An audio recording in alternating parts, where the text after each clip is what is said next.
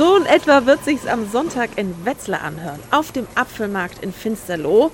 Was Sie da gerade hören, ist eine mobile Apfelpresse. Mit einer kurzen Anmeldung kann also jeder seine Äpfel am Sonntag auf dem Apfelmarkt pressen lassen.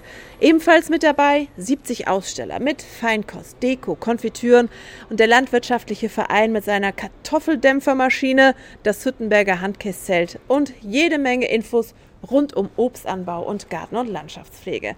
Das alles also am Sonntag ab 10 Uhr in Finsterlohn-Wetzlar. Soweit von mir, Eva Rösler. Und in Marburg ist am Wochenende ebenfalls Markt und gleich einer der größten in der Region. Anna Spieß, du bist unterwegs und weißt, wie weit die Vorbereitungen in Marburg sind.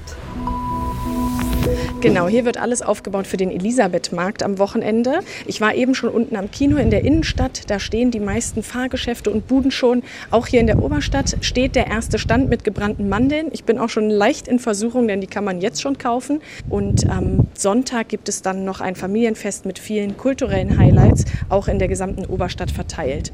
Rund um die Elisabethkirche habe ich eben auch schon die ersten großen weißen Zelte gesehen. Da findet der Sozialmarkt statt, wo Vereine und Initiativen sich vorstellen und es wird einen Pilgergottesdienst geben. Es ist also einiges los in Mittelhessen, entweder auf dem Apfelmarkt in Wetzlar oder hier Elisabethmarkt in Marburg.